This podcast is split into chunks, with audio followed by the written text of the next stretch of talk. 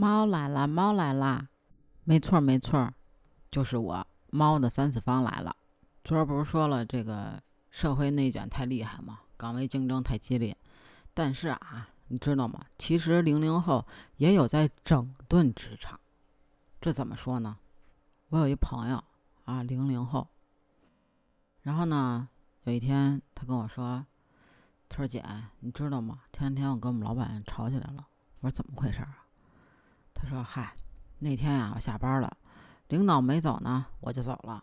结果领导转脸就给他发私信、发微信，就问他说：“我还没走，你怎么就走了？你好意思吗？”然后我这姐们可不惯着他，你知道吗？哎，直接给老板上了一课。他直接回怼说：“你就付了我八个小时的工资，到点了我不走，我不走我干嘛？我在这给你守灵啊？说我工作不是为了下班努力。”也不是这种努力是装的，也不是陪着大家一起演戏。我迟到一分钟你就要扣我钱，我在这加班一小时，我也没见你多给我发工资呀，所以我凭什么不能走啊？你还好意思说你都没走？你走不走跟我半毛钱关系啊？你大领导怎么有这种混蛋逻辑啊？你要是一直不走，我还不能下班了？是不是走的越晚就能证明自己越努力？那保洁阿姨六点多就得打扫厕所了，来的最早，走的最晚，你怎么不给她匀点股份呀？谁爱加班谁加班，打工就要有打工的样子，就你给这点钱，在这跟我这装什么大尾巴狼呢？那天听他跟我吐槽完这个啊，我突然间想起，我在网上前两天也看到一个就是类似的啊，是这么说，就说有一个网友啊，他公司晚上开会，但是网友呢有事儿就没到场，然后呢就收到了公司大群里边的通报批评。没想到这网友也霸气回怼，他笑死个人，说：“下班时间开会还必须要参加，你是有病吗？我正常下班有什么问题？你给我八个小时的工资，还要我给你上十二个小时的班，我应该没有这个义务吧？公司是你的，又不是我的，你多赚的钱我是没有看到一分。天天一下班就开会，一开会就加班，怎么没见着你提前放假呢？还敢扣我钱？”我的岗位是文职，还让我干着会务的工作，是不是应该给我开两份工资？有事儿上班说，没事儿下班不要找我，这是我的私人空间。哦，对了，我现在已经把你炒了，离职手续赶紧办，赶紧找人交接工作，别浪费大家的时间。对于这个事情啊，就是好多人也说啊，现在啊，要么就是家里有矿啊，家里有钱啊，还有说就是初生牛犊不怕虎，年轻嘛。也有人说，这就是家里给的底气，因为不需要赚钱养家。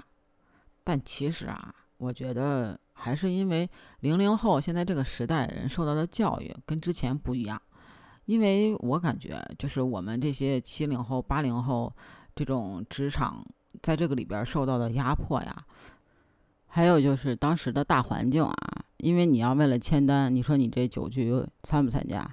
这酒你喝不喝？对吧？但是零零后呢？你看，都零零后了，也跨时代了，他们对这个职场的条条框框就没有。然后呢，他们也在整顿职场的这种风气，就是你让我加班啊，你付我钱，那我可以考虑考虑；那你不付我钱，我凭什么要给你加班啊？就是这种很平等、很对应的价值的体现。我觉得这样挺好的。确实，社会风气有一些还是需要整顿的。脑海中突然间出现了一个小视频，就是之前在某音刷到过一个“我的规矩就是规矩”，就是那个视频，不知道你们看到过没有啊？如果没有的话，可以去搜一下。其实我就是想说，还是挺威武霸气的那么一个小视频，配在这里给零零后让他们整顿职场，确实很贴切，很符合。不知道你在职场中有没有遇到这种困难？或者你在职场中有没有什么霸气回怼呢？欢迎你评论区告诉我哦，期待你的留言。